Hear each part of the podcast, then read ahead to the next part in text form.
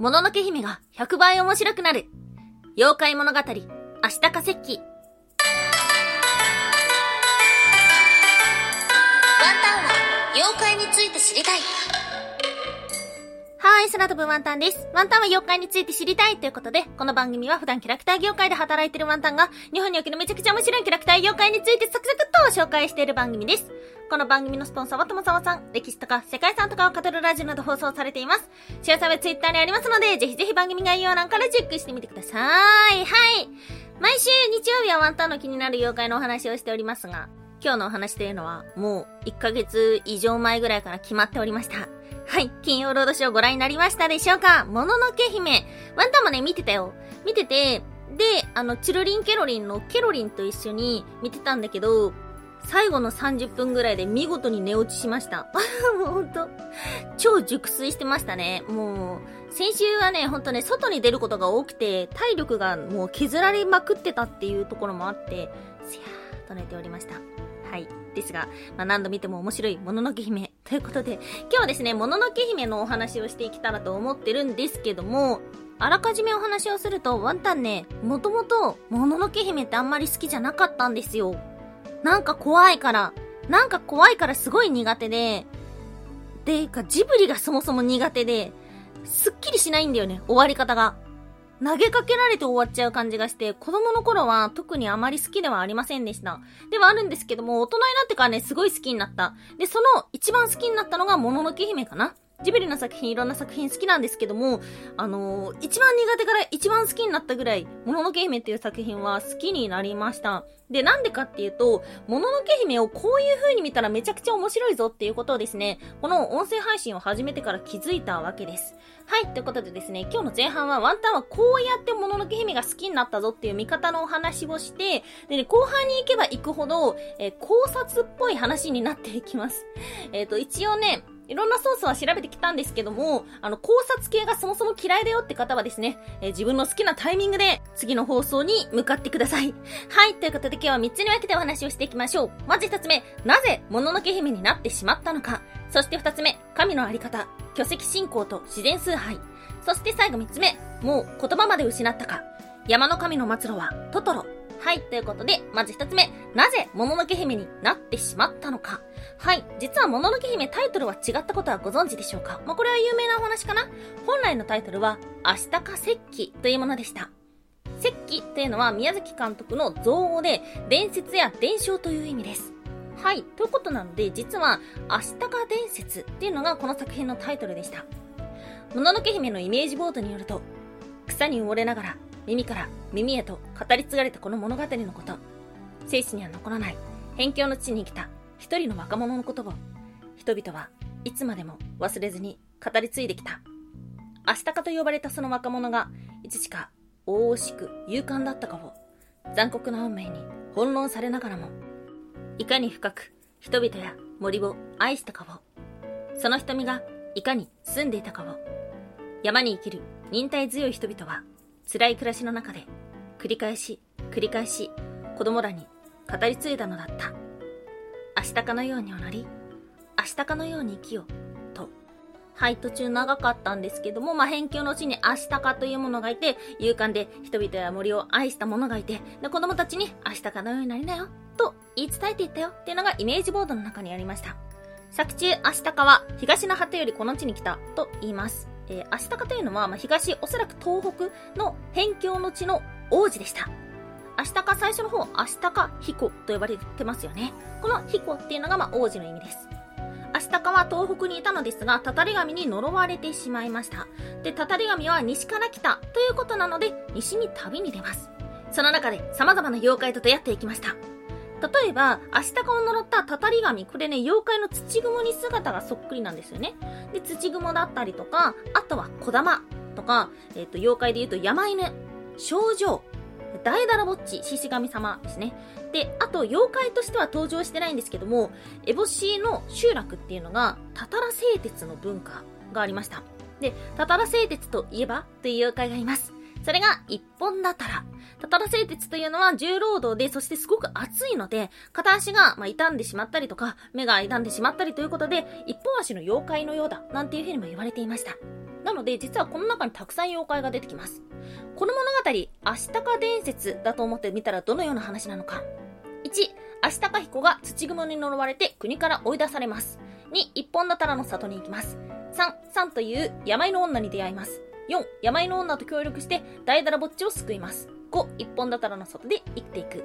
はい、すごくわかりやすいなと思いました。あ、もののけ姫って妖怪物語なんだっていうふうにワンタンは思って、それですごく面白くなったんです。ただ、この作品は、アシタカ石器として世に出ませんでした。鈴木敏夫プロデューサーにより、アシタカ石器じゃ売れないよということで、勝手に予告を流して、もののけ姫になったのです。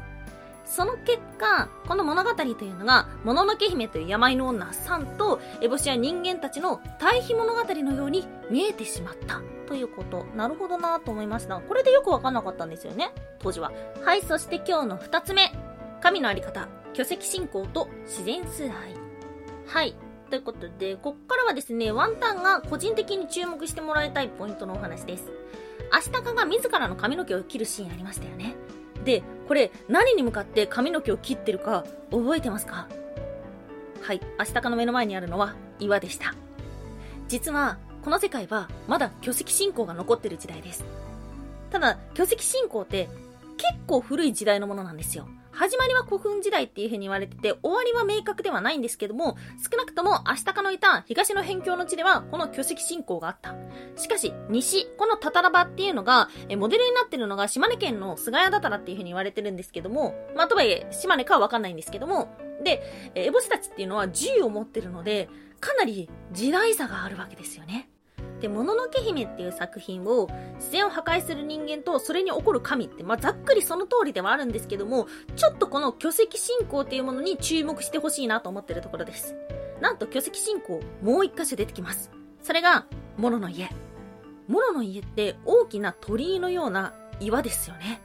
で、なんであんなところにわざわざいるのかっていうと、おそらく、モロは神だから、その古代のえー信仰の対象となる大きな岩の下で暮らしている。日本にはまだ岩倉という岩を信仰とした神社というのが残っています。例えば、イザナミが眠る花の岩屋神社、あとは大阪の天の岩戸だったりとか、いろんなところにね、大きな岩というのが、かつての信仰対象として残っています。もともとは、モルもおそらく人間の神として祀られていました。しかし信仰心を失った人間が神の森を破壊していく。なので、まあ、一緒なんですけどね。この、えっ、と、自然を破壊する人間、それに起こる神っていうのは一緒ではあるんですけども、その神様の部分を裏付けるために、巨石信仰がまだ残ってるよっていうのが、なんか個人的には、もうちょっと深掘りして見ていきたいなと思いました。そして人間が信仰を失い、森を破壊していくと、神は神からたたり神になります。作中、おっこと主もたたり神になり、モロはそれに哀れんでいました。で、まあ、これも有名なお話ではあるんですけども、制作過程を記録したもののけ姫はこうして生まれたというドキュメンタリーの中に、宮崎駿監督によると、おっこと主とモロは昔、いい関係だったっていう。100年前に別れたと思って。というようなことを語ります。これにより、おっこと主とモロの恋仲説っていうのが実はあるんですけども、まワンタンは違うかなとは思ってます。ただ、同じ神だったという意味で、いい仲だったという言葉を選んだのではないかなと思っています。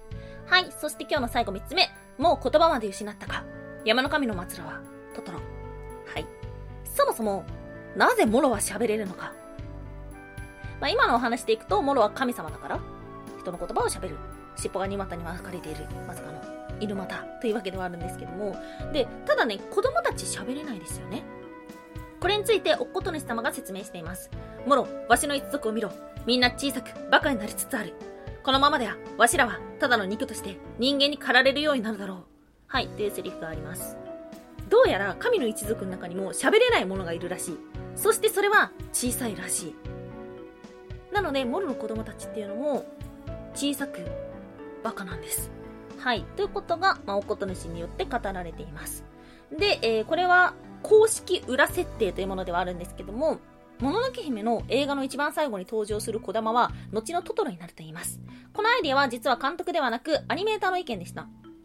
で、えーもののけ姫はこうして生まれたによると、チビで一匹でいいから、小玉がのこのこ歩いてるやつ、入れてくれって、それがトトロに変化したって、と語っています。はい、ということで、アニメーターのこの設定っていうのをまあ採用したっていうか、一応、まあ、公認っていうところになるのかな？とあります。はい、ということなので、もののけ姫の後の物語っていうのがトトロになるわけです。興味深い対談がありました。2016年 LINE ライブで鈴木敏夫、押井守、そしてドワンゴ創業者の川上さんの対談によると、トトロについて監督から、かつてトトロ族っていうのがいたって、それが太古の昔、人間とトトロ族が戦うんですよ。それで人間の方が優れてたっていうか、トトロ族がやっつけちゃうわけ。その中で生き残りがいたんですよ。はい、とあります。なので、かつてトトロっていうのはトトロ族という、えー群れでいて、そしてそれは人間に滅ぼされた。しかしその中に生き残りがいた。これが映画のトトロ。もしかしたらトトロ族はもののけ姫の時代では、もろやおっことなしのように知能が高く喋ることができたかもしれない。そしてその姿はもっともっと大きかったのかもしれない。はい、っていうのが伺えるような、えーところでした。はい、ということで、まあ、後半に行けば行くほど、えーインタビューから考えられる考察的な要素になってきたので、まあ単純にね、物語楽しみたいよって人からすると、まあ脱足だったのかなとは思うんですけども、まあ個人的にはですね、この中のその巨石信仰が残っているっていうことと、えっと、タタラバとのその時代の差があるっていうのは、なんだか歴史的に面白いなと思いました。はい。ということで、今日も時間いっぱいになってしまいましたね。いや、ジブリ祭りお疲れ様でした。はい。ということで、今日もお聴きいただきましてありがとうございました。以上、空飛ぶワンタンでした。